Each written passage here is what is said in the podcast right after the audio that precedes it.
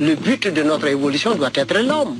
Et alors c'est pourquoi il serait plutôt bon que nous soyons à l'écoute les uns des autres pour essayer de trouver ce que nous avons de commun pour bâtir le bonheur de demain. Et dans tout ça, l'homme doit être l'objectif principal. Parce que toute réalisation qui ne fait pas le bonheur de l'homme est un long feu. C'est comme on tire à la cible et puis on rate le but. Bonjour à tous et bienvenue dans Afrotopique, le podcast de Génération Afrotopia qui s'interroge sur ce que sont les défis de l'Afrique et du monde et les manières d'y répondre. On aborde les enjeux contemporains depuis les Suds en général et les mondes africains en particulier, car ce sont à la fois les sociétés qui subissent le plus fortement les destructions générées par le modèle occidental et en même temps celles qui lui résistent le mieux. Parce que penser le présent à partir de l'Afrique monde est radical, cette radicalité est peut-être ce qui nous permettra de voir clair, de penser clair et d'entendre dangereusement, afin de nous rendre capables de réinventer le monde, nos manières de l'habiter et nos manières de nous relier. Dans chaque épisode, on reçoit un invité qui développe des idées ou des initiatives qui nous permettent de nous approprier un enjeu culturel, idéologique, écologique, économique, politique ou encore épistémologique afin d'alimenter nos réflexions et nourrir nos imaginaires pour entamer la fabrication d'un présent radicalement différent. Dans cet épisode, on rencontre Gaël Giraud, jésuite, brillant économiste qui vient de quitter son poste à l'AFD. Il connaît bien le sud du Tchad car il y a vécu deux ans dans les années 90 en tant que volontaire de la DCC, Délégation catholique pour la coopération. Cela nous tenait à cœur de rencontrer Gaël Giraud parce qu'il porte une parole nécessaire et courageuse qui nous met debout et nous arme pour faire face aux défis de notre présent. Gaël Giraud est très investi sur les questions économiques, énergétiques et financières contemporaines. Il nous permet de bien comprendre l'insoutenabilité du modèle des sociétés dites développées, l'absurdité et la fragilité du système financier international et la gravité des situations sociales, humaines, dans lesquelles l'immobilisme politique et économique pourrait nous conduire. On vous invite à regarder les vidéos de ces conférences, à suivre le MOOC intitulé Transition énergétique et écologique dans les pays du Sud, disponible sur Coursera, et aussi à écouter l'excellent épisode du podcast Présage d'Alexia Soyeux. Ici, Gaël Giraud décode sans filtre la signification réelle de la faussement évidente notion de dérèglement climatique et nous rappelle que nous faisons face à une situation d'une barbarie inouïe où nous pourrions assister à l'injustice ultime, le monde des uns saccagé par la banalité du mal qui réside dans le mode de vie des autres. Les territoires et populations dites du Sud sont déjà les plus violemment impactés par le modèle de développement insoutenable et prédateur des populations dites du Nord. Elles étaient jusqu'à présent sur le mode économique, elles sont désormais exposées à une menace climatique inquantifiable et inqualifiable. Le temps est au basculement, basculement des mondes et de nos représentations, nous ne pouvons pas accepter cette ultime provocation et la défiguration absolue de notre humanité vers lesquelles nous conduisent l'idéologie néolibérale et la propriété privée, diluées dans un modèle de société qui prend des multitudes en otage. Face à la gravité de la situation, nous devons réapprendre à faire monde commun, renouer avec le sens profond de nos existences et rompre avec les croyances, les conditionnements, les modes de vie et de société qui ont construit ce monde inégalitaire et ses rapports prédateurs abolir la symétrie nord-sud en changeant les termes de la relation, apprendre les uns des autres et changer de récit. Les guerres civiles, les famines, les milliards de morts ou de réfugiés climatiques annoncés ne sont pas une fatalité ni une nécessité. De nombreuses alternatives existent, à nous de leur donner de la force pour les faire advenir. On peut choisir de relever le défi, faire preuve d'un incrémentalisme enragé pour configurer le monde que nous voulons et d'un pragmatisme offensif pour le construire. L'horizon des communs est vraisemblablement celui vers lequel nous pouvons tourner nos regards, ce futur qui est derrière nous. Le seul effondrement qui doit se produire, c'est celui de l'imaginaire destructeur et individualiste qui nous a colonisés, sur lequel reposent nos sociétés et nos institutions, et parfois jusqu'à nos croyances les plus intimes. En ce qui nous concerne, la génération Afrotopia, on refuse activement de participer passivement au génocide climatique, on s'active pour puiser à la source de notre immense patrimoine africain et de nos grandes richesses civilisationnelles pour contribuer à l'effort collectif de construction d'un monde habitable en commun. On bricolera bientôt un site internet pour mettre en ligne toutes les ressources. Mais pour l'heure, bonne écoute. Gaël Giraud, bonjour. Bonjour. Vous êtes économiste. Jusqu'à aujourd'hui, vous avez occupé le poste de chef économiste à l'AFD, Agence française de développement. Vous êtes également directeur de recherche au CNRS, enseignant et prêtre jésuite. Alors, avant de devenir prêtre et de travailler sur les questions d'énergie, de transition écologique et de développement, vous avez occupé de toute autre fonction dans le monde, puisque vous avez longtemps travaillé dans la finance en tant que statisticien. Pas tout à fait, j'étais conseiller scientifique, donc je faisais des, des maths pour les traders. C'était plutôt des modèles stochastiques, donc du calcul de proba, pour calculer le prix de marché d'un actif dérivé euh, nouveau. D'accord. En tout cas, depuis la grande crise financière de 2008, vous analysez et vous décryptez le système de la finance internationale et vous dénoncez les risques qu'il fait peser sur les populations et l'économie réelle. En 2009, dans un sursaut citoyen, vous avez euh, réuni une petite équipe pour réaliser un ouvrage collectif intitulé 20 propositions pour réformer le capitalisme. Et en 2014, vous approfondissez et vous publiez L'illusion financière, vous êtes également très pointu sur les enjeux écologiques et énergétiques. Et ce sont des questions qui, manifestement, vous habitent profondément car vous avez récemment soutenu une thèse de théologie intitulée Composer un monde commun, une théologie politique de l'Anthropocène. Euh, voilà, donc de vastes sujets. Mais pour commencer, est-ce que vous pouvez nous dire euh, d'abord ce qui vous a conduit à vous intéresser aux enjeux écologiques mondiaux au point de rejoindre l'AFD pour un temps? Et est-ce que vous pouvez nous rappeler pourquoi ces enjeux sont des questions brûlantes pour le Sud en général et pour l'Afrique en particulier? Bon, c'est des vastes questions. Euh, je vais commencer par la deuxième, puis après j'expliquerai comment moi je suis arrivé à ce sujet. Donc c'est des questions fondamentales, en particulier pour les pays du Sud, parce que je pense que la plupart des citoyens du continent africain aujourd'hui font l'expérience des premiers impacts du dérèglement climatique, donc sont beaucoup plus conscientisés, pourrait-on dire, que les citoyens européens en moyenne mais euh, peut-être n'ont pas encore pris la mesure de la gravité de ce qui va encore arriver dans les années qui viennent. Pour vous donner un exemple simple, euh, on a tous fait l'expérience que c'est plus facile de vivre avec 42 degrés dans le désert du nord du Tchad, au nord de N'Djamena, plutôt qu'avec 35 dans la forêt du Vietnam. En tout cas, moi j'ai fait cette expérience-là, ou on pourrait dire dans la forêt du Congo. Pourquoi? Parce que la différence, c'est le taux d'humidité. Et maintenant, si vous mettez ensemble la température moyenne dans la journée et le taux d'humidité, on sait physiologiquement qu'il y a des combinaisons qui sont mortelles pour le corps humain, au sens où si vous êtes exposé plus de 6 heures à une telle combinaison de chaleur et d'humidité, vous mourrez. À moins que vous ayez accès à l'air conditionné, etc. Mais l'air conditionné, tout le monde sait bien que c'est euh, la mauvaise solution, puisque ça émet énormément de CO2, et donc ça aggrave le réchauffement. Or, il y a des travaux qui ont été faits par des, des climatologues pour essayer d'estimer d'abord combien de jours par an la population humaine va être exposée à des combinaisons létales d'humidité et de chaleur, et ensuite où, à quel endroit? Suivant différents scénarios. Et donc pour aller très vite, euh, le scénario qu'on appelle euh, dans le jargon technique le RCP 8.5. Alors qu'est-ce que ça veut dire? Bah, C'est le scénario le plus pessimiste du GIEC, le groupement international d'experts du climat, qui n'est pas le scénario le plus pessimiste existant aujourd'hui sur la table dans la communauté scientifique.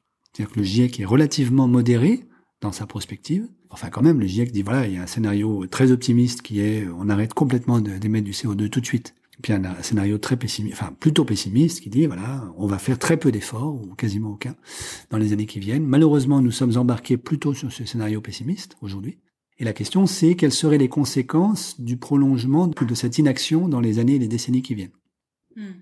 Et la conclusion, c'est la suivante, c'est que à la fin de ce siècle, c'est-à-dire pour vous, euh, vous serez encore vivante, moi je serai plus là, mais voilà, et puis vos enfants seront là, seront en plein âge adulte à la fin de ce siècle, euh, on aurait la moitié des terres émergées sur la planète qui seraient soumises à plus de 20 jours par an de conditions létales de température et d'humidité. Mmh. Et si les gens ne bougent pas, les trois quarts de la population humaine. Les trois quarts. Alors vous me direz 20 jours, bon, ben, il va falloir serrer les dents pendant 20 jours. Sauf que, quand vous regardez les projections qui ont été faites par ces scientifiques, euh, en fait, il y a des zones de la planète qui vont avoir beaucoup plus que 20 jours et en particulier le golfe de Guinée, tout le golfe de Guinée, et tout le bassin du Congo vont connaître plus de 250, voire 300 jours par an de conditions létales d'humidité et de température. Donc des zones qui sont extrêmement peuplées en plus. Des zones extrêmement peuplées, et donc la, donc il y a que deux issues possibles. Soit la planète entière fait une bifurcation majeure dans les années qui viennent pour éviter que ceci n'arrive, soit à la fin de ce siècle, ces zones-là ne seront plus peuplées. Pour deux raisons. La première, c'est qu'une grande partie de la population va devoir migrer. Et la deuxième, c'est que ceux qui ne pourront pas migrer vont mourir. Alors évidemment, ce que je dis là euh, est catastrophique. Euh, il faut prendre le temps de digérer ça, euh, de faire son deuil d'un avenir radieux, parce que c'est pas tout à fait ce qui nous attend. Mais je crois que c'est important que nous prenions tous la mesure de la gravité de ce qui nous attend. Ces cartes-là sont disponibles en ligne en même temps que l'enregistrement audio, je vous les passerai, pour que vos, pour que les internautes puissent regarder. Parce que le fait de voir sur une carte du monde où ça va chauffer et où on aura des conditions létales d'existence, enfin des conditions d'existence en fait inhumaines, euh, ça permet à tout le monde de prendre la mesure de ce qui se passe. L'Afrique ne sera pas le seul continent touché. Euh, L'essentiel du bassin amazonien sera dans la même situation. L'Amérique centrale, tout le littoral euh, indien, une bonne partie aussi, et c'est très étonnant, moi je m'y serais pas attendu, de la façade est du continent africain, Éthiopie euh, jusqu'au Kenya, Tanzanie, etc. Euh, tout le littoral indien, ce qui fait beaucoup beaucoup de monde, et l'essentiel de l'Asie du Sud-Est. Donc ça, ça veut dire des milliards de réfugiés climatiques dans les décennies qui viennent. Donc la Banque mondiale, elle, elle chiffre à 2,5 milliards de réfugiés climatiques, le nombre de réfugiés climatiques, dans la deuxième moitié de ce siècle. Si nous restons collés au scénario RCP 8.5, c'est une sous-estimation, à mon avis. Hmm. Donc vous voyez, c'est extrêmement grave. Donc ce qui est devant nous, c'est des, des, des, zones entières de la planète qui seront désertées par les humains parce qu'elles seront devenues inhabitables. Alors, quand on regarde ce, ce premier critère-là, et c'en est un parmi beaucoup d'autres, mais c'en est un qui est particulièrement frappant, on voit par exemple que le Maghreb, donc toute la partie au-dessus du Sahara, est épargnée parce fait c'est très sec. Donc la question humidité-chaleur n'est pas un sujet pour le Maghreb aujourd'hui. Ou bien toute l'Afrique australe, qui est épargnée parce qu'il fera très chaud, mais il fera également relativement sec. Donc c'est pas donc ils sont pas concernés par ce problème-là. En revanche, ces zones-là vont être concernées par un autre problème majeur qui est le stress hydrique, c'est-à-dire le bouleversement du cycle de l'eau dû au réchauffement climatique. Donc dès aujourd'hui, euh, comme vous le savez, l'Afrique du Sud euh, est soumise à un stress hydrique majeur. Donc Cape Town attend chaque année le Day Zero.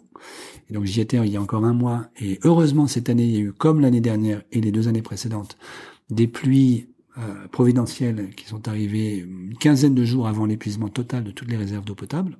Euh, le Maroc et la Tunisie et l'Algérie sont également en situation de stress hydrique toute l'année aujourd'hui. Donc, euh, stress hydrique, ça veut dire le stress hydrique, ça veut dire qu'on manque, manque d'eau ou que l'eau n'arrive pas à la, avec la fréquence et la régularité avec laquelle elle arrivait précédemment. Par exemple, si vous prenez le cas du Maroc, en fait, le volume d'eau qui tombe grâce à la pluie a légèrement baissé par rapport aux décennies précédentes, mais c'est pas très très euh, significatif. En revanche, la pluie tombe de manière beaucoup plus violente et brusque pendant des périodes beaucoup plus courtes. Et donc le volume d'eau qui tombe à la minute est beaucoup plus important et le sol n'arrive pas à absorber cette eau-là. Et donc en fait, l'eau ravine et ça ne permet pas une agriculture euh, de long terme. Donc le Maroc est déjà dans une situation très compliquée aujourd'hui. Euh, les autorités marocaines en sont parfaitement conscientes. Donc euh, j'ai eu l'occasion il y a trois mois maintenant d'aller discuter avec le ministère des Finances à Rabat, qui est parfaitement informé et qui commence déjà à réfléchir à des processus de désalinisation de l'eau de mer pour pouvoir obtenir de l'eau potable pour rendre durable l'agriculture marocaine. Et la Tunisie se pose exactement les mêmes questions. Simplement, la désalinisation, euh, c'est tout sauf gratuit, ça exige beaucoup d'énergie et de l'argent. Voilà. Et donc, euh, par exemple, l'Agence française du développement euh, collabore aujourd'hui avec le gouvernement marocain et tunisien pour essayer de trouver des solutions. D'abord d'optimisation de l'agriculture existante à des conditions de sécheresse, et puis par ailleurs de, de désalinisation de, de l'eau de mer. Voilà. Alors maintenant, si vous croisez ces deux critères, le manque d'eau d'un côté et le, la, la, combinaison chaleur-humidité, euh, une bonne partie du continent africain est, est affectée. Et donc, euh, ça veut dire que euh, l'Afrique en particulier va, si on continue à ne rien faire en termes d'adaptation et surtout de mitigation, de réduction des émissions de CO2, d'atténuation, l'Afrique va connaître des décennies très compliquées.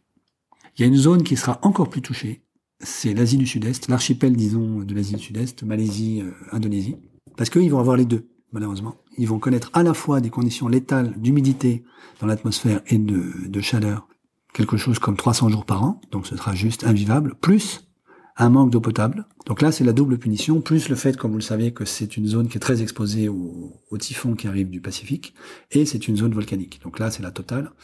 Donc si on ne fait rien, euh, ces zones-là ne seront, seront inhabitées euh, avant la fin du siècle. L'Indonésie vient de modifier l'emplacement de sa capitale. La capitale de l'Indonésie ne sera plus Jakarta, parce que Jakarta est trop exposé. Euh, et donc c'est le début du commencement des problèmes majeurs pour l'Indonésie.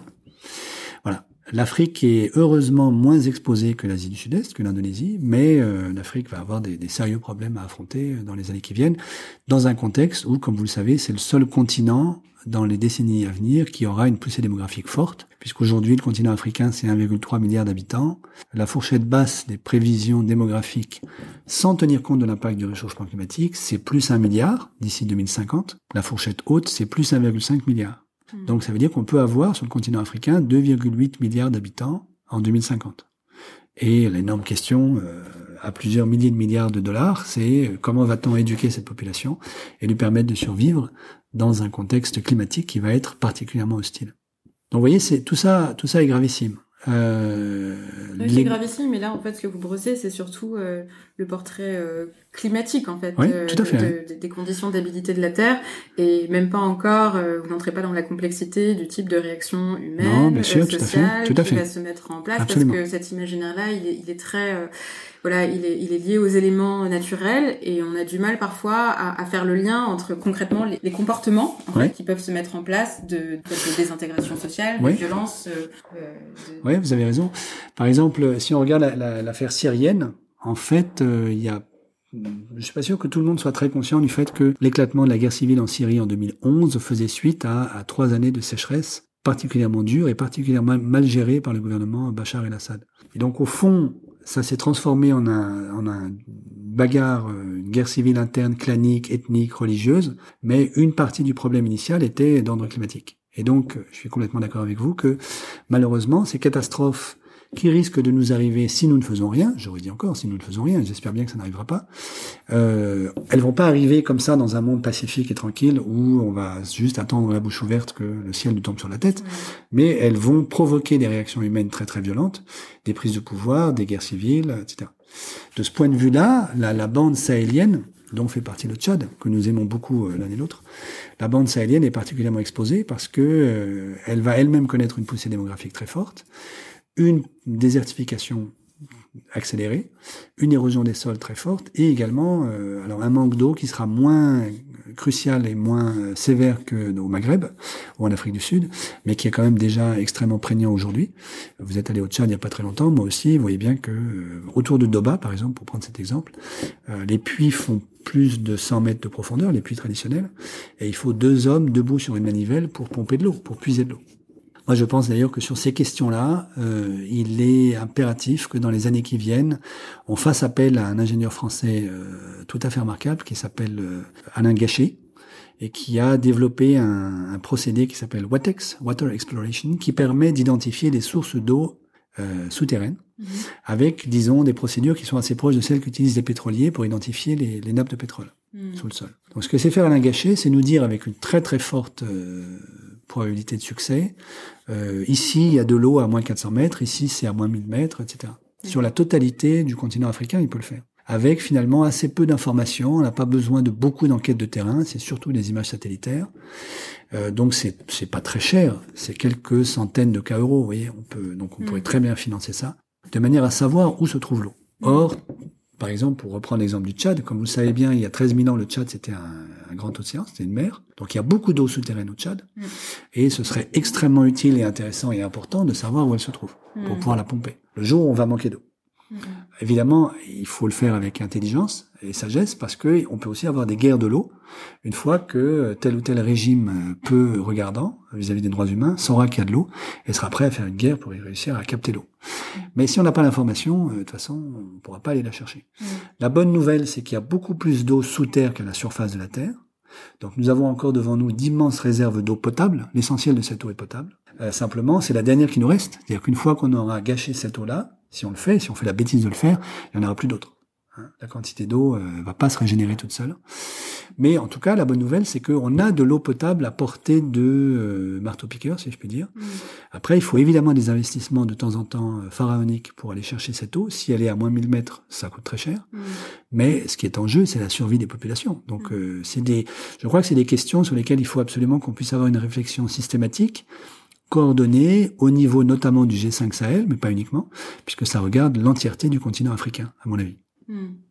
Ok, donc euh, la bonne nouvelle, c'est qu'il y a quand même potentiellement des solutions. Bien sûr. Et que là, en fait, euh, l'exemple que vous donnez avec cet ingénieur, c'est que on peut transférer les connaissances euh, et l'innovation euh, technique technologique de la sphère extractiviste pour l'enrichissement d'une minorité vers justement des problématiques fondamentales qui sont les nôtres aujourd'hui écologiques et puis que c'est un peu comme ça qu'on pourra transformer ce capitalisme en réorientant euh, cet argent et cet investissement euh, vers, euh, en tout cas, le financement de, de, cette transition. En tout cas, de la prise en, en, compte, la prise en considération réelle et sérieuse des, des enjeux qui sont vitaux, en fait, aujourd'hui pour des milliards de personnes. Absolument.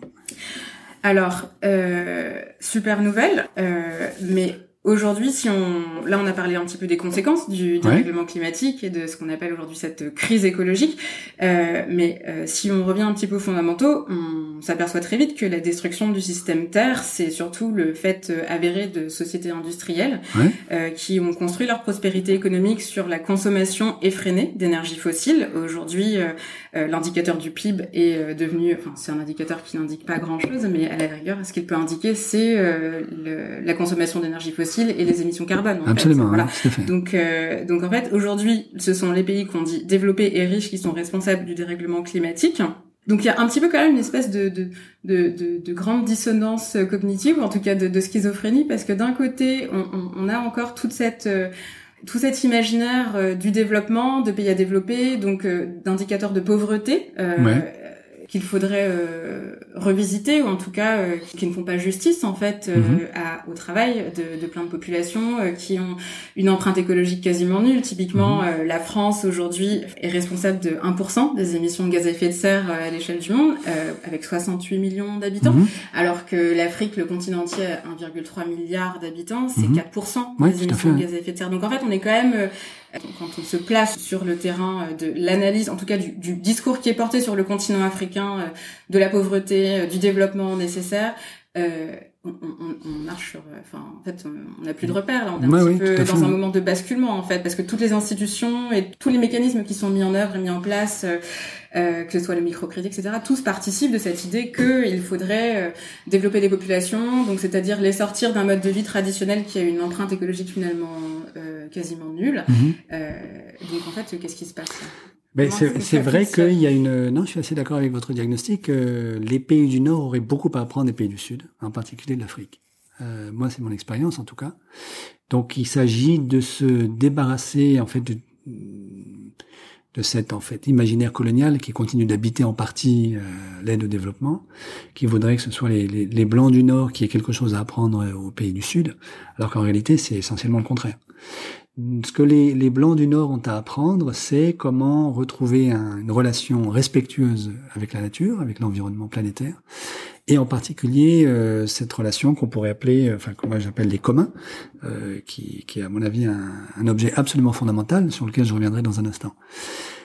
C'est vrai que euh, les émissions de CO2 de l'Afrique sont très faibles, 4%, vous l'avez rappelé. L'empreinte écologique africaine est très faible. Alors une autre manière de mesurer, par exemple, c'est euh, le, nombre de tonnes de CO2 émises par un individu.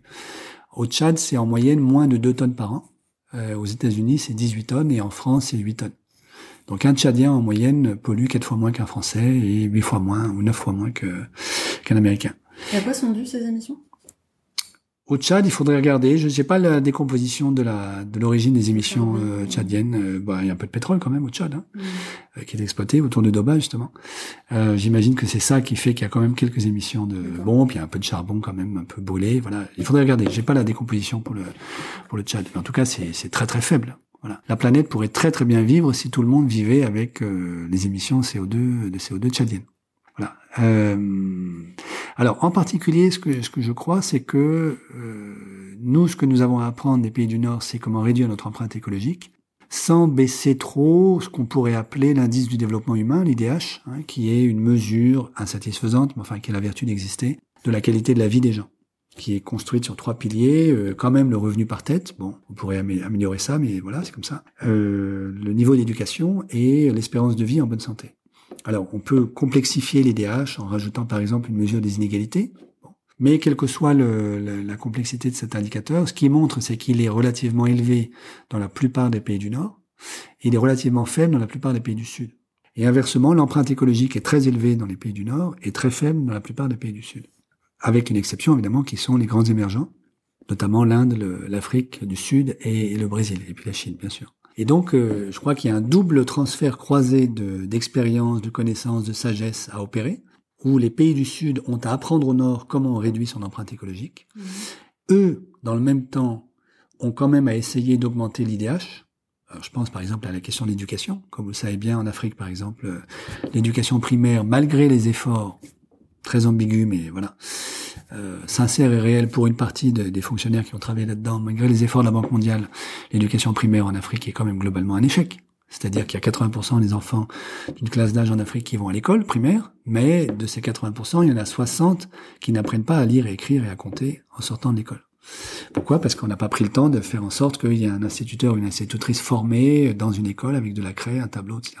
Donc, par exemple, l'éducation du milliard de jeunes qui vont naître en Afrique dans les années qui viennent est un vrai sujet. Mmh. Euh, et donc, de ce point de vue-là, voilà, il y a un transfert, il y a un transfert croisé où les pays du Sud, en particulier l'Afrique, doit apprendre au reste du monde comment on réduit son empreinte, et elle-même, dans le même temps, elle doit réussir à augmenter un certain nombre de facteurs qui sont assez, euh, à mon avis, indispensables à, disons, à la prospérité humaine, quel que soit le sens qu'on veut lui donner, et notamment l'éducation. Et en particulier l'éducation des jeunes filles, à mon avis. Voilà. Et donc, euh, voilà, de ce point de vue-là, ça, ça suppose un changement complet de point de vue d'imaginaire sur ce que c'est que l'aide au développement, mhm. où il s'agit plus du tout d'une position top-down, euh, euh, disons en fait, qui est une espèce de post-colonialisme inavoué, mhm. mais d'échange de pratiques et de savoir, euh, par exemple, euh, on a soutenu, l'AFD a soutenu au Zimbabwe des, des projets d'agroécologie tout à fait intéressants, d'agroforesterie, absolument passionnants. Je pense qu'on a beaucoup à apprendre des paysans africains qui savent, qui ont, qui ont, conservé des, savoirs traditionnels que nous, nous avons complètement perdus. Autre exemple, on a redécouvert que l'artémisia, qui est une plante euh, en Éthiopie, permet vraiment de guérir le paludisme. Ouais, d'éradiquer. Voilà, d'éradiquer le paludisme. Donc il y a pas mal de gens qui s'excitent aujourd'hui pour essayer d'abord de protéger l'artémisia et ensuite de développer la culture de l'artémisia, de la faire reconnaître par l'OMS, etc. Bon, c'est assez extraordinaire. Moi, j'ai attrapé le paludisme au Tchad. Je sais ce que c'est que d'avoir des crises de palu. Euh, quand vous vous dites qu'il suffit de, vous pensez qu'il suffit de boire une tisane d'artémisia pour faire cesser la crise et faire en sorte que vous soyez d'aplomb pour les deux jours qui viennent, c'est assez incroyable. Parce que, pour prendre cet exemple, la malaria, comme vous le savez, va remonter de l'équateur vers les pôles, ou redescendre vers le pôle sud. Et la Banque mondiale chiffre à 5,2 milliards d'individus le nombre de personnes qui pourraient être infectées de la, malaria en 2050. Mmh. Ce qui, si on ne développe pas l'artémisia d'ici là, pose quand même une énorme question qui est est-ce qu'on aura assez de nivaquine pour tout le monde? Mmh. Et donc, par exemple, la culture de l'artémisia, qui est bien connue en Éthiopie depuis très longtemps, les Éthiopiens se soignent à l'artémisia depuis des millénaires, mmh, euh, en Chine, voilà. Euh, ça, ça fait partie des, des savoirs traditionnels qu'il faut absolument, dont il faut absolument qu'ils réussissent à irriguer la pauvreté intellectuelle des savoirs du Nord qui ont complètement perdu cette relation euh, mm. euh, à la nature. Voilà, laquelle est, est, pourvoyeuse de solutions beaucoup plus que de problèmes. Alors après, dans cette énorme problématique qui est comment est-ce que le Sud peut aider le Nord à réparer ses propres bêtises euh, et à surtout euh, et comment le Sud surtout peut faire pour ne pas emprunter le chemin d'industrialisation euh, fossile, donc euh, hydrocarburée, qui a été celui du Nord, euh, il y a la question des communs, qui à mon avis est centrale. Mhm. Parce que l'essentiel de la modernité occidentale, on pourrait dire, s'est construite sur le concept de la propriété privée, qui est un héritage en fait du droit romain, transféré aux occidentaux modernes via les théologiens médiévaux pendant le Moyen Âge et remis à l'honneur et au goût du jour, surtout par des philosophes anglais, John Locke, euh, Thomas Hobbes, au XVIIe et au XVIIIe siècle. Et, comme vous le savez, la propriété privée a été déclarée droit euh, inaliénable, inviolable et sacré dans la Déclaration universelle de 1789, reprise comme telle dans la Déclaration de 1948, alors que, par exemple, dans la Déclaration des droits de l'homme africaine, elle ne figure pas comme telle. C'est pas la propriété privée individuelle. C'est mmh. la propriété d'une communauté dont euh, la Déclaration universelle, la Déclaration des droits euh, humains africains, africaine, reconnaît qu'elle est fondamentale. Mais ça veut dire qu'elle ouvre un espace extraordinaire qui est celui d'une gestion partagée d'un certain nombre de ressources que nous voulons protéger. Oui, donc c'est la, traduction euh, dans euh, les institutions modernes, en tout cas euh, les, outils qui préfigurent les institutions, la traduction de systèmes de pensée plus traditionnels qui ont organisé les sociétés pendant des millénaires avant la colonisation. Tout à fait, exactement. Parce que si vous si vous vivez dans un village euh, en brousse, vous voyez bien qu'en fait la terre n'est pas ne fait pas l'objet d'une appropriation privée. La, la, terre appartient au village. Alors il se peut qu'il y ait un chef de terre ou que le chef du village soit considéré verbalement comme étant le propriétaire du terrain, et c'est lui d'ailleurs qui décide de l'allocation des terres, des champs. Mais en réalité, tout le monde sait bien que c'est la totalité de la communauté qui est propriétaire de la, de la terre. Et donc en fait, il y a un rapport à la terre qui est comme commun. Euh, alors certains pourraient même dire il y a des, des, des, des, situations dans lesquelles en fait personne n'est propriétaire de la terre.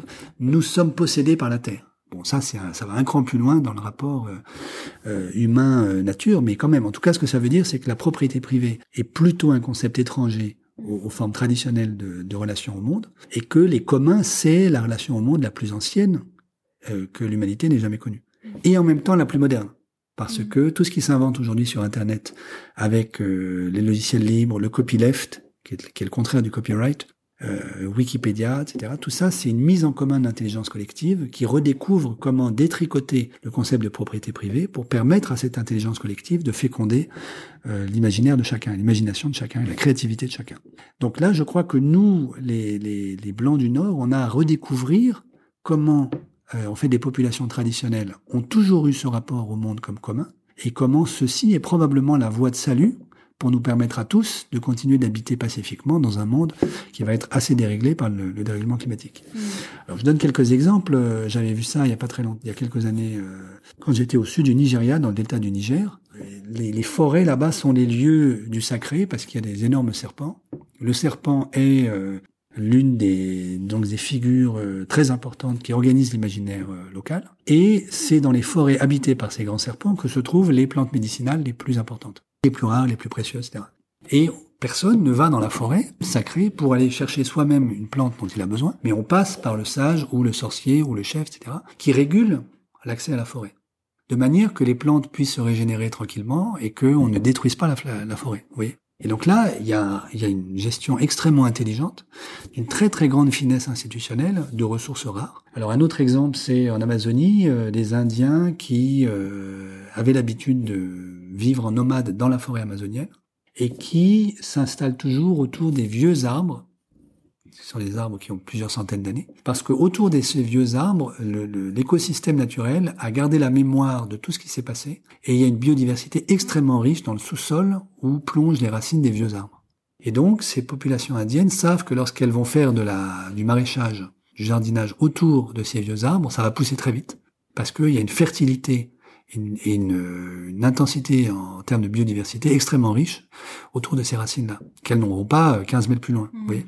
Et donc là aussi, il y a un savoir-faire qu'il faut absolument redécouvrir et pouvoir partager, qu'il faut certainement pas essayer de transformer en droit intellectuel privé pour essayer ensuite de d'extorquer ce savoir euh, et d'en profiter, euh, comme malheureusement c'est le cas pour aujourd'hui pour un certain nombre de sociétés privées du Nord qui essayent de privatiser les savoirs traditionnels du Sud. Il faut au contraire en faire des biens communs, des biens partagés pour l'ensemble de l'humanité, de manière que nous réapprenions tous les extraordinaires richesses de la nature qui vont seules nous permettre, à mon avis, de nous tirer d'affaire face aux, aux cataclysmes qui vont nous tomber dessus. Mmh. Oui, donc la menace, c'est un petit peu euh, les nouvelles enclosures qui reviennent, comme on voit dans les pratiques euh, d'entreprises comme Monsanto, qui euh, posent des brevets sur le vivant, enfin qui s'approprient euh, des semences, enfin bref. et revenir, ou en tout cas avoir une lecture nouvelle, différente de tous ces de tous ces systèmes qui ont été mis en œuvre par des sociétés de manière en fait très sophistiquée, qui permettaient, intégrés donc dans la culture, de bah, générer des modes de vie qui étaient à la fois tout à fait soutenable et en même temps euh, euh, partageur, solidaire, en fait, qui permettait à tout le monde d'accéder aux, aux, ressources nécessaires pour vivre. Euh, vous avez parlé donc de la chefferie traditionnelle de la terre euh, au mhm. Tchad, et, euh, et c'est vrai que ça fonctionne. Euh, alors, c'est en train d'être détruit, tout ça, c'est en train d'être détruit, par, sûr, notamment par bah, la colonisation et puis les mhm. institutions nouvelles qui sont arrivées. Je sais que dans le village de mon père, quand il a grandi, le chef de terre, il était là simplement pour euh, allouer, distribuer mmh. les terres en fonction des besoins des familles, selon les naissances, selon les décès. Le chef n'avait pas une autorité ni un pouvoir économique quelconque, c'était surtout une charge, une responsabilité mmh. qui euh, permettait d'allouer euh, le plus justement. Aujourd'hui, c'est en train de disparaître. Oui, tout à fait. Et, et, finalement, le fait que des institutions comme l'AFD se soient positionnées aujourd'hui sur justement cette question des communs depuis les Suds, ça, ça peut paraître aussi un petit peu un calcul stratégique dans le sens où dans le sens où euh, finalement poser la problématique de la transformation des communs en biens communs. Et donc de faire de euh, l'enjeu de la gouvernance de ces communs Mhm. une vraie question et un vrai sujet qui est tout à fait légitime, euh, mais posé, en tout cas porté par des institutions qui ne le sont peut-être pas, qui Mhm. sont en tout cas en perte de légitimité, puisque, comme on vient de le dire, les sociétés industrialisées du Nord euh, qui sont en train de détruire la planète et notamment d'impacter euh, les sociétés euh, plus traditionnelles du Sud euh, n'ont plus aucune légitimité en réalité, enfin, d'une certaine Mhm. manière, en tout cas Mhm. sont en grande perte de vitesse. C'est une en tout cas, j'ai l'impression que depuis les Suds, c'est quelque chose qu'on peut lire comme une euh, comme une instrumentalisation d'une problématique pour revenir sur cette scène-là et Mhm. pour euh, se justifier. Je une- comprends. Bien sûr, on peut toujours avoir ce soupçon-là. En même temps, euh, je dirais euh, plusieurs choses. La première, c'est, à juste titre, vous dites qu'il y a une collision euh, aujourd'hui entre le droit coutumier traditionnel, par exemple au sud du Tchad, et le droit importé par les colons, euh, qui, est le, qui est le droit occidental, disons en gros hérité de- de- du Moyen Âge euh, européen, euh, et qui est très très fortement structuré autour du, de, la, de la dualité propriété privée, propriété publique, propriété de l'État. Alors que les communs, c'est justement une voie tierce, c'est une voie intermédiaire, et comme vous l'avez rappelé vous-même, le, le chef de village traditionnel n'est pas le propriétaire au sens euh, romain du terme, de la terre, mais celui simplement, c'est l'intendant en fait qui gère intelligemment et pour le, le bien de la communauté euh, les ressources disponibles. Euh, donc là, il y a, y a effectivement une collision entre les deux, et malheureusement, le, le droit traditionnel est en train de disparaître. Je suis complètement d'accord avec vous. Est-ce que ça veut dire que toutes les institutions aujourd'hui qui œuvrent ensemble et qui essayent d'œuvrer ensemble à, à nous sauver mutuellement les uns les autres des catastrophes à venir sont, sont discréditées et illégitimes J'irai pas jusque-là parce que, comme vous l'avez remarqué vous-même, euh, une bonne partie des États d'un certain nombre de pays africains qui sont très durement touchés dès aujourd'hui en fait par la crise climatique, ces États eux-mêmes sont en partie faillis et dans Mhm. certains pays complètement faillis. Euh, dans certains pays euh, que nous avons déjà nommés, il n'y a plus d'État, il reste plus qu'une armée, mais en fait il n'y a pas d'administration publique, Mhm. euh, etc. Donc la question c'est comment est-ce qu'aujourd'hui vous organisez une gouvernance intelligente de ces pays dans des situations où il n'y a plus d'État et ça veut dire que, d'une certaine manière, il n'y a plus d'administration non plus pour gérer la monnaie, pour gérer l'économie du pays, etc. Il y a beaucoup d'observateurs qui disent, au fond, ceux qui peuvent aider aujourd'hui, c'est quand même les institutions dites financières de développement international. Donc le, club, notamment IDFC, International Development Finance Club, dans lequel vous trouvez toutes les grandes banques de développement euh, bilatérales, euh, dont la KfW en Allemagne, la BDSA en Afrique du Sud, etc. Euh, évidemment, ces institutions-là sont des institutions hybrides qui sont en partie hantées par l'imaginaire postcolonial, mais qui sont aussi, pour certaines d'entre elles, avec euh, un certain nombre de- des personnes qui y travaillent, très sincèrement, je crois, animées du désir d'aider, de se faire aider des populations du Sud, en fait, des populations des Sud, d'aider et de se faire aider. C'est un échange mutuel euh, de bonnes pratiques. Et je vois pas très bien quelles autres institutions on a aujourd'hui pour nous aider. Donc, il vaut mieux réformer ces institutions de l'intérieur et apprendre à collaborer ensemble intelligemment pour essayer de s'en sortir. Je crois que c'est très important. Je, je dis ça parce que je fais souvent cette expérience. Je crois que c'est très important de nous libérer de l'imaginaire du grand soir. Un jour va arriver, soit où ce sera la catastrophe ultime, ça c'est la collapsologie aujourd'hui, qui a beaucoup de succès en France, soit euh, qui va nous libérer de tout le mal qu'il y a sur cette terre et on va avoir enfin des institutions publiques euh, saines qui vont travailler pour l'intérêt général. Ce grand soir n'arrivera jamais. Donc ça sert à rien de l'attendre. Et en fait, se placer dans un espèce d'horizon eschatologique euh, où il y aurait un grand soir, c'est le meilleur moyen de ne rien faire. Donc aujourd'hui, on a besoin de réformes qui sont éventuellement des petits pas, mais dont on essaie de faire en sorte qu'elles vont dans la bonne direction. C'est un incrémentalisme. Alors pour prendre un exemple, c'est Mark Swilling, qui est un prof à Stellenbosch, euh, en Afrique du Sud, qui, qui dit ça. Il dit, moi, je suis un enraged incrementalist. C'est-à-dire, je suis un incrémentaliste enragé, qui a une soif de réformes extrêmement radicales, mais qui sait que pour que ça avance, il faut quand même aussi faire des réformes de petits pas, des petits Mm. pas, il faut faire des négociations, il faut faire des compromis, Mm. etc.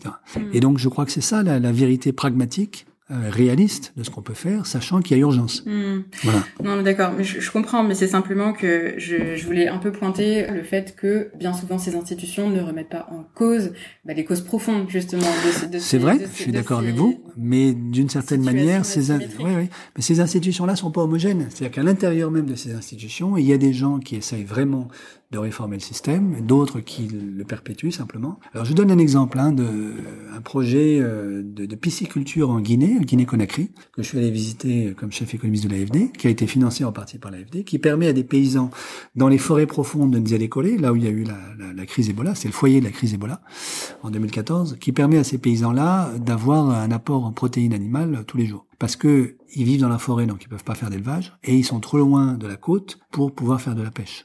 Donc, qu'est-ce qu'ils font? Ils font de la pisciculture. Euh, simplement, là où, c'est intelligent, c'est que c'est pas du tout euh, des, des, Français qui vont expliquer à ces Guinéens comment organiser la pisciculture. Ils savent faire ça beaucoup mieux que les Français. Donc moi, je les ai interrogés. Je suis allé les voir, euh, j'ai visité les étangs, etc. Et puis je suis allé voir les, les, hommes et les femmes qui dirigeaient, enfin, qui étaient responsables de la gouvernance de cette pisciculture. Et je leur ai posé une question, et ma question était informée évidemment par tous les travaux qui ont été faits par Elinor Ostrom, l'économiste qui a eu le prix Nobel en 2009, pour avoir travaillé sur les communs. Je leur ai dit, mais lorsque vous avez... Alors ils m'ont expliqué un peu les règles de comment on sort le poisson de l'étang, parce que c'est une zone où il n'y a pas d'électricité, donc il n'y a pas de réfrigérateur, donc on peut pas garder le poisson. Donc il faut le manger le jour où on le sort de l'étang. Donc sortir un poisson de l'étang, c'est un geste extrêmement euh, important, délicat, euh, où on peut se tromper. Et donc il y a évidemment des débats sur combien de poissons on va sortir de l'étang, etc. Je leur ai dit, mais lorsque vous n'êtes plus d'accord entre vous, euh, ça arrive forcément un jour, comment vous faites? Ah, ils m'ont dit, ah, euh, vous posez une question intéressante. Ils m'ont dit, en fait, ce qu'on fait, c'est qu'on va voir le sage d'un village d'à côté qui est à 20 km, et on va lui demander de trancher notre conflit. Alors pourquoi va-t-on le voir lui? Parce que comme il est dans un autre village, il n'a pas de conflit d'intérêt avec nous, il n'est pas partie prenante dans nos débats. En même temps, c'est quand même juste à 20 km, donc euh, quand il n'y a pas de crise Ebola, on, le connaît quand même, et puis il nous connaît de loin, voilà. Et on sait qu'il est sage.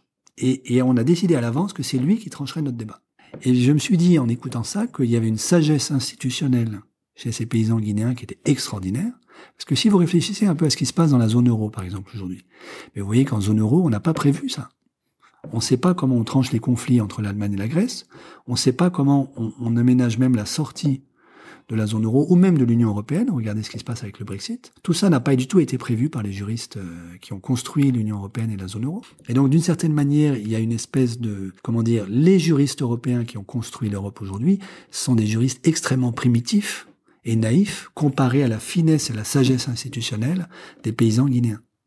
Et je pense que c'est ça qu'il faut qu'on apprenne nous. Vous voyez? C'est ça aujourd'hui que euh, les Européens doivent apprendre des Suds. Mmh. Mmh. Hmm. Donc, euh, entamer une, une, nouvelle relation, euh, développer un, voilà, un nouvel imaginaire du développement, de ce que ça signifie, et une nouvelle, renouveler en fait la place de chacun dans cette, dans cette rencontre, dans cet échange. Alors, du coup, l'idée c'est que le dérèglement climatique, s'il est une question qui se pose de manière très prégnante aux pays du Sud, il est principalement le fait de pays industrialisés, de pays du Nord. Tout à fait. Euh, du coup, il faudra travailler ensemble. Donc, comme vous le dites, voilà, c'est un petit peu euh, ces bases-là qui sont posées de cette nouvelle relation.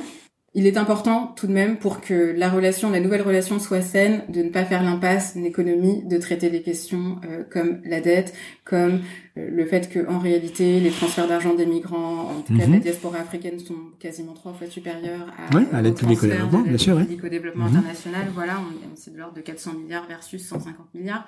Et voilà, et puis surtout des règles du commerce international. Voilà, je voulais juste poser. Euh, bien sûr, vous avez raison. Donc le, vous avez absolument raison. Tout ça ne pourra pas se faire sans des réformes très très profondes, mais qui concernent aussi bien le nord que le sud. Ouais. Euh, alors, vous avez mentionné différentes, différentes questions. La question des transferts des migrants. Vous avez un certain nombre d'économistes aujourd'hui qui s'interrogent sur la question de savoir si l'Afrique de l'Ouest ne pourrait pas inaugurer un modèle de développement, entre guillemets, avec 40 guillemets autour du mot développement, qui serait construit sur la, les transferts des migrants. Bon, c'est une option sur laquelle un certain nombre d'économistes réfléchissent. Transfert d'argent. Transfert d'argent de migrants, oui, tout à fait. Euh, voilà, moi je suis pas euh, tout à fait convaincu par cette option-là, mais en tout cas, elle existe aujourd'hui, elle est réelle, et c'est vrai que c'est une source de revenus bien supérieure à l'aide publique au développement.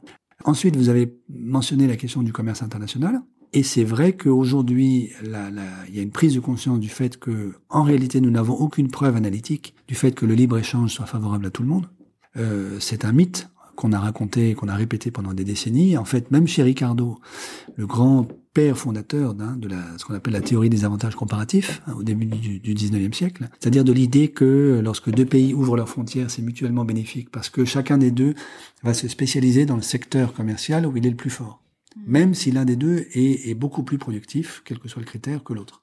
Ricardo lui-même reconnaît que ceci est faux dès lors qu'il y a la mobilité du capital.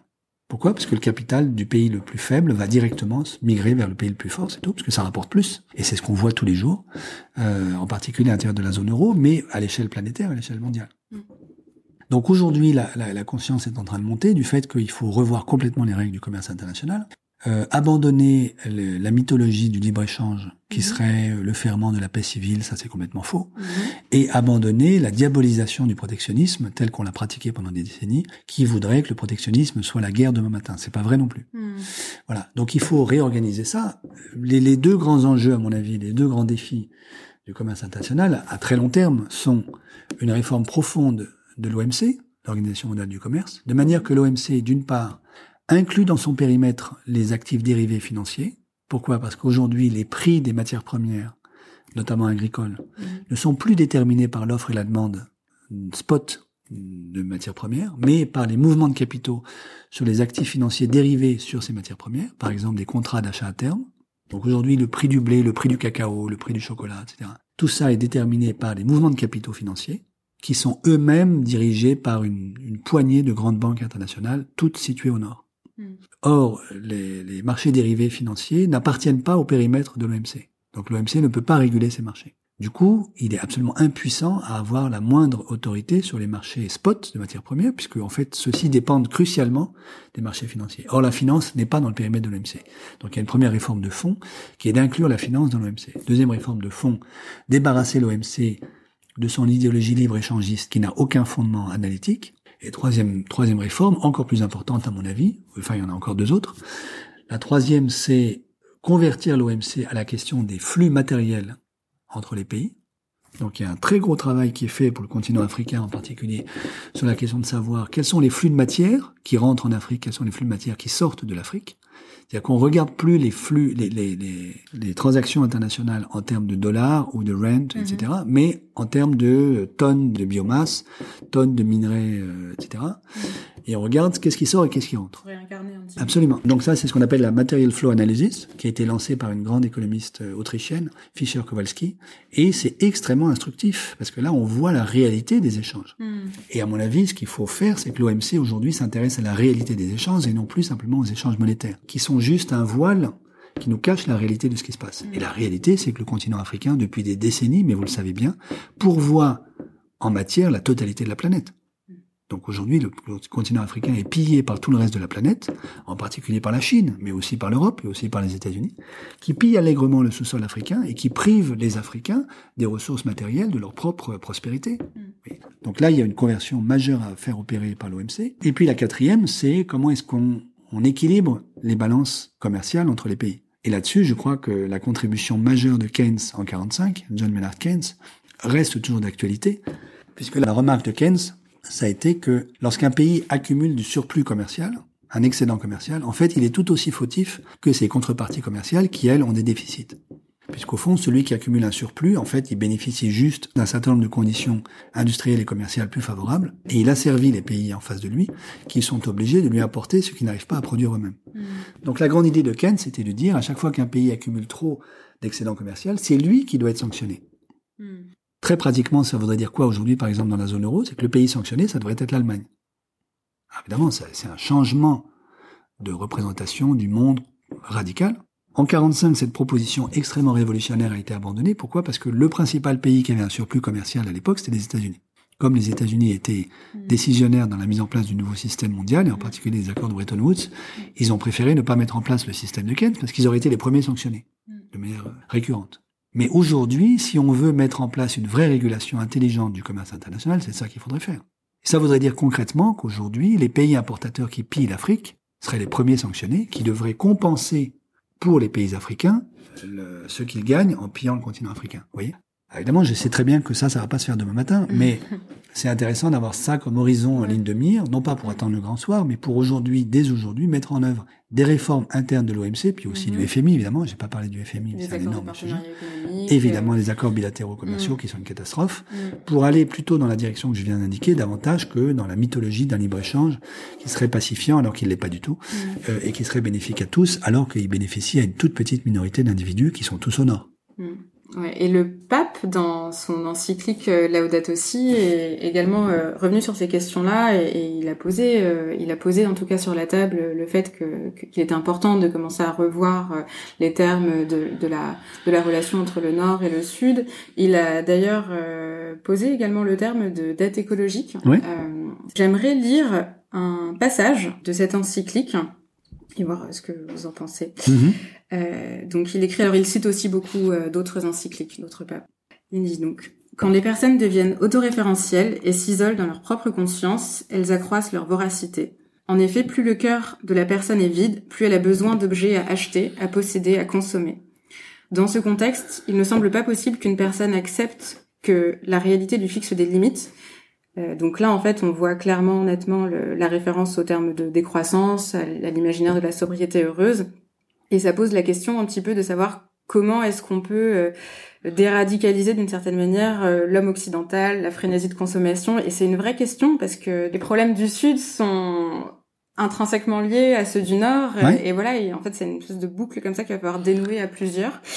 Et ce que le pape propose comme piste, c'est un petit peu celle de la d'une spiritualité euh, écologique. Il pose la question de savoir comment se régénérer au-delà de tous les conditionnements mentaux et sociaux, comment faire une grande famille humaine. Il dit euh, à cet égard qu'il n'y aura pas de nouvelle relation à la nature sans un être humain nouveau et qu'il n'y a pas d'écologie sans anthropologie adéquate.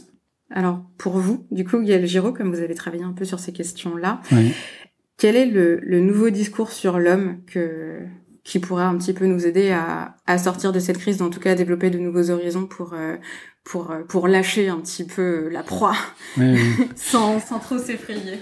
moi, je crois qu'il y, y, a une vraie révolution anthropologique à opérer qui est à nous sortir de euh, cette représentation de l'homme euh, qu'on trouve dans la, par exemple le dessin de Leonardo da Vinci, l'homme de Vitruve.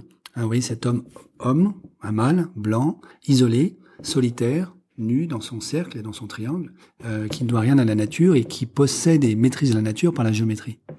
Euh, il faut réapprendre que l'humain est un être de relation et que ce sont les relations qui nous font vivre et uniquement les relations. L'être humain, c'est un métabolisme qui, pour parler un peu comme les, thermodynamiciens, est une structure dissipative. Donc, il y a constamment besoin, en fait, d'un apport en énergie, en matière et en oxygène pour vivre, qui les métabolise en faisant des belles choses, de l'art, par exemple, et en réinstaurant de la beauté dans un monde qui aujourd'hui est assez défiguré, notamment par le néolibéralisme et la, et la propriété privée, et puis qui exude des déchets. Une société humaine, c'est un super métabolisme constitué de plein de petits métabolismes qui interagissent entre eux. Mais une société humaine, elle fait exactement la même chose. Elle prélève des ressources dans son environnement. Donc ça, c'est ce qu'on appelle par exemple euh, du côté des climatologues l'HANPP, le Human Appropriation of Natural Primary Production, c'est-à-dire quelle est la part de l'énergie solaire captée par la nature qui est détournée par l'activité humaine. Et par exemple, lorsque vous construisez une dalle de béton, vous empêchez le sol qui est sous la, la dalle de béton d'être irrigué par l'énergie solaire. On imperméabilise. Voilà. Et puis vous donc vous rendez impossible la création de biomasse. Et la création de biomasse, c'est le, terreau sur lequel la vie est possible, sans lequel il n'y a pas de vie possible aujourd'hui sur Terre. Et donc, euh, il faut réapprendre que nous autres, en tant qu'individus et en tant que société, nous sommes essentiellement des êtres de relation, qu'en dehors des relations, il n'y a pas de vie, et que ce qui fait le sel de notre existence, c'est la relation. Quel type de relation? Parce que la relation, une fois qu'on est... Oui, bien sûr. Alors, donc, euh, par exemple, j'ai créé avec euh, Cécile Renoir, une amie, un indice de capacité relationnelle qui essaie de mesurer la qualité des relations sociales dans lesquelles on peut être engagé. Par exemple, quels sont les types de réseaux dans lesquels vous pouvez être engagé? À quel type de médias vous avez accès? Comment est-ce que vous avez accès à la culture? Où se trouve l'hôpital le plus proche auquel vous pouvez vous rendre si vous en avez besoin? Ça, c'est un premier type de relation, l'accès au réseau. Deuxième type de relation, quelle est la qualité des relations, on pourrait dire, intimes, d'amitié, d'amour que vous avez autour de vous? Donc, dans le contexte africain, qui est dans votre concession? C'est qui votre famille élargie, quels sont les amis à qui vous pouvez faire confiance, à qui vous pouvez emprunter de l'argent, par exemple, ça c'est un vrai critère d'amitié. Puis troisième type de relation, quels sont les types d'engagements gratuits pour la collectivité auxquels vous êtes prêt à, auxquels vous vous consacrez de manière euh, régulière? Alors par exemple, est-ce que vous êtes dans un youth group? Est-ce que vous participez à des activités d'une église ou d'une communauté religieuse? Est-ce que vous êtes euh, membre d'un parti politique, d'un syndicat? Comment est-ce que vous vous engagez pour l'intérêt général? Ça, c'est trois types de relations au monde, disons au monde social. Et ce qu'on essaie de regarder, c'est comment euh, ce type de relation évolue en fonction d'un certain nombre de conditions, par exemple économiques. Et ce qu'on a remarqué, pour avoir fait des enquêtes euh, notamment au Nigeria, mais aussi euh, en Indonésie, en Inde, au Brésil et au Mexique, c'est que lorsque, par exemple, les inégalités économiques sont trop fortes dans un village, par exemple au Nigeria, à cause du fait que quelqu'un a été exproprié par un pétrolier qui voulait faire passer son pipeline sur, une, sur un bout de terre, mais l'expropriation est telle qu'en fait il a reçu des, des sommes colossales pour le niveau de vie qui est le sien, qui sont juste rien du tout pour le pétrolier, mais qui pour lui sont colossales, ça crée des disparités de niveau de vie à l'intérieur du village qui font exploser le lien social dans le village, et l'indice de capacité relationnelle s'effondre. Alors que, du jour au lendemain, il y a beaucoup plus d'argent qui circule dans la communauté, mmh. mais cet argent est tellement mal distribué que ça déchire le lien social. Donc je crois que c'est ce type d'approche. Alors évidemment, l'indice de capacité relationnelle, il dit pas le tout de ce qu'on essaye de capturer à travers, on pourrait dire, une anthropologie relationnelle, mais il s'approche petit à petit de cette révolution, à mon avis, qu'il faut opérer, qui est que l'être humain est toujours en relation, que ce qu'il a à soigner, c'est ces relations entre humains et non-humains. En fait, nous sommes toujours en relation avec le non-humain. Il n'y a que les urbains occidentaux du centre-ville des grandes métropoles qui croient qu'ils ne sont pas en relation avec la nature, mais qui sont en relation uniquement avec un monde entièrement artificialisé. Mais ça, c'est pas vrai, c'est une pure illusion. Ces gens-là vivent hors sol, et ils ne peuvent le faire que parce qu'ils asservissent un certain nombre d'autres humains qui vivent, eux, en relation étroite avec la nature et qui pillent la nature pour les, besoins et le bénéfice des urbains de centre-ville qui vivent hors sol. Donc c'est ça qu'il faut réapprendre. Et ça, c'est un changement culturel absolument majeur. Mm. Voilà. Et là-dessus, je suis convaincu que les pays du Sud peuvent apprendre beaucoup aux Occidentaux. Si vous pensez par exemple au concept d'Ubuntu, euh, ça c'est une manière de dire l'être humain est un être en relation. L'Ubuntu c'est dire l'humain est un être relationnel. Et je crois que là-dessus, les Occidentaux ont beaucoup à apprendre. Hmm. Après, les Occidentaux ont également euh, leur héritage, euh, notamment judéo-chrétien. Il me semble que la religion chrétienne a mis en avant, en tout cas, euh, a essayé d'élaborer une, une société euh, basée sur un type de relation très particulier, une relation d'amour à, à, à, chacun, à tout ce qui nous entoure. Et le pape, euh, euh le pape euh, François cite, cite, justement Saint François. Voilà, qui était dans, une, dans un rapport de, de relation fraternelle avec mmh. tout ce qui l'entourait et, et qui l'a beaucoup inspiré. Et de ce point de vue-là, le christianisme, je pense, a beaucoup à apporter. Mais au fond, les Occidentaux doivent redécouvrir leur propre christianisme, leur mm. propre racine chrétienne. Et c'est pas impossible que ce soit les pays du Sud qui l'apprennent aux, Occidentaux.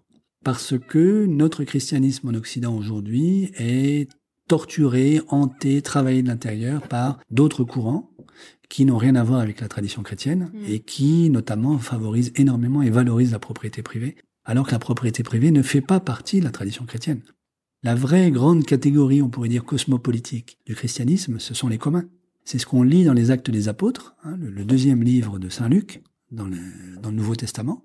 Les Actes des Apôtres décrivent la communauté chrétienne de l'Église dite primitive, la toute première Église, après la mort et la résurrection du Christ. Et euh, dans cette Église-là, nous dit Saint Luc, euh, ils mettaient tout en commun et ils partageaient toutes les ressources. Et vous avez même un épisode extrêmement frappant qui est euh, Ananias et Saphira qui essayent de privatiser un bout de leurs ressources, de ne pas les mettre à la disposition de la communauté. Et ils sont foudroyés par Dieu. Et c'est le seul moment dans les actes où on voit un tel déchaînement de violence de la part de Dieu. Euh, l'autre moment étant lorsque Hérode, le roi, veut se faire acclamer comme étant Dieu.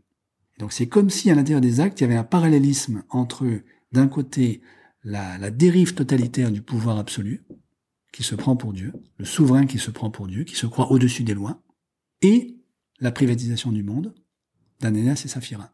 L'organisation du monde comme commun et euh, la, la, la, conversion du cœur au fait que ce qui importe dans nos vies, c'est de prendre soin les uns des autres et du monde, ça nous tient à égale distance et de l'ubris du souverain qui se croit au-dessus des lois, et de la privatisation du monde qui détruit le lien social et qui détruit le monde. Voilà. Et là-dessus, le christianisme n'est pas le seul, mais fait partie des grandes traditions religieuses qui peuvent nous apprendre beaucoup. Oui.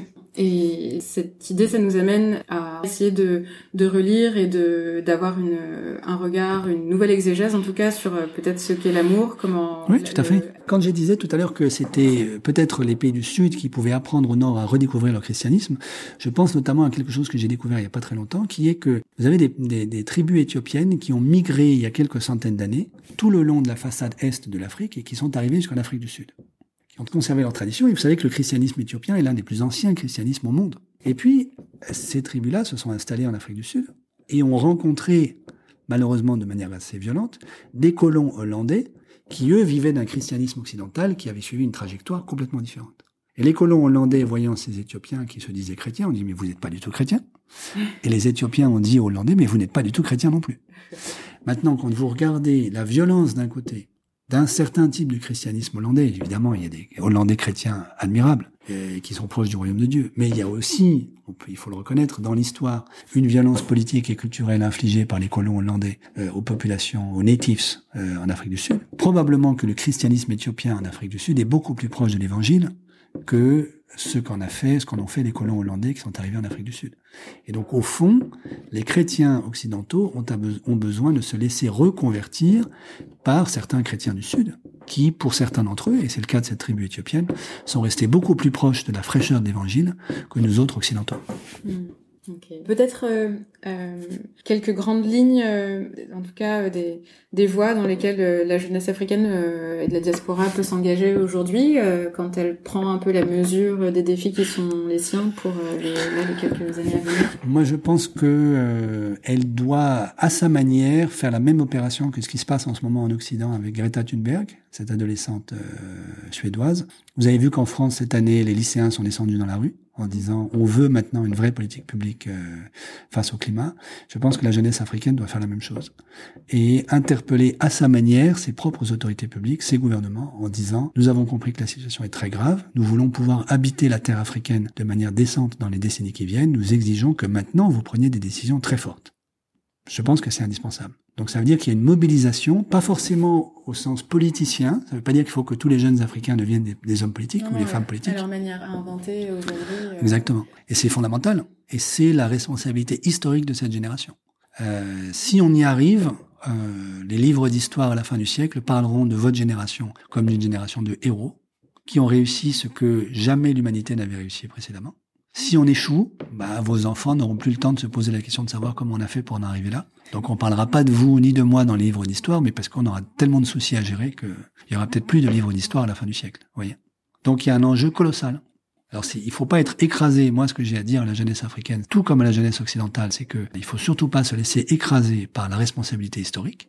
Il y a un risque énorme de dépression dont il faut être conscient. C'est-à-dire que la gravité de ce qui va nous arriver peut nous immobiliser, nous paralyser aujourd'hui, au sens où on pourrait se dire, bah, c'est tellement grave, on va jamais y arriver, c'est foutu, etc. Donc moi, j'entends des étudiants qui me disent ça, qui me disent, euh, moi, je d'abord, je veux pas avoir d'enfant, euh, parce que je vois pas pourquoi je mettrais au monde euh, un enfant dans une planète qui va être inhabitable. Et ensuite, comme tout est foutu dans 20 ans, pourquoi est-ce qu'aujourd'hui je travaillerais, etc. Il faut faire très attention à cette démobilisation et cette démoralisation-là, il est possible de s'en sortir. J'ai parlé tout à l'heure d'Alain Gachet et des ressources en eau colossales qui sont sous la terre. Il ne tient qu'à nous de les exploiter intelligemment. Et donc, j'ai parlé d'artémisia, etc. Il y a des tas de solutions qui sont à notre disposition. Les paysans guinéens qui pratiquent la pisciculture en savent plus sur la manière dont on peut s'organiser pour survivre dans un monde difficile que les juristes européens euh, bardés de diplômes qui ont fait la zone euro dans les années 90. Donc, il y a des vraies solutions à notre portée. C'est à nous de les inventer, de les comprendre, de les mettre en œuvre, de les partager, etc. Autrement dit, je suis absolument hostile à la collapsologie en tant qu'elle nous démobilise et qu'elle nous paralyse, mhm. que peut-être même elle entretient une espèce de fascination morbide pour l'effondrement. Je crois que c'est pas c'est pas une voie africaine là Non, je crois pas. Heureusement, pour l'instant. Ça fait longtemps que c'est arrivé. Oui. voilà, mais il faut faire attention quand même à, à, à cet aspect-là. Et après, il faut se mobiliser avec tous les acteurs existants dans une grande évidemment lucidité par rapport à la. On en a parlé tout à l'heure, hein, l'ambiguïté d'un certain nombre de ces acteurs, mais en comprenant aujourd'hui que comme il n'y aura pas de grand soir, c'est dès à présent qu'il faut faire des compromis dans le style de ce que fait Mark Swilling, c'est-à-dire un incrémentalisme enragé. Ok, merci beaucoup. Merci à vous. C'était Afrotopique. La musique du générique est un extrait de l'album Parler d'années de la Terre de Rossé, et en introduction, vous avez entendu la voix d'Amadou Ampateba. J'espère que ce podcast vous a plu, que vous aurez envie d'en parler et de le partager autour de vous. À bientôt!